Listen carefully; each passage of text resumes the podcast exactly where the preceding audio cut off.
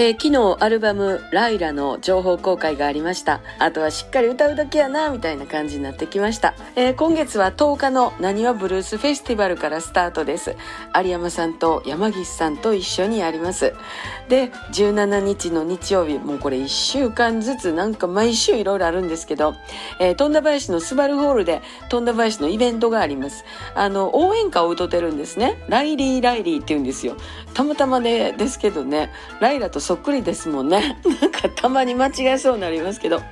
えー、そのライリー・ライリーという富田林の応援歌のお披露目イベントみたいのがあるんですよね。そこにあのお呼ばれして行ったりして、ほんで淡路島行ってみたり、松坂行ってみたりって、まああの、近なってきたらまた、えー、皆さんにご案内差し上げたいと思うんですが、とにかくひとしきり頑張ったらまた今月末は東京に戻ってまいります。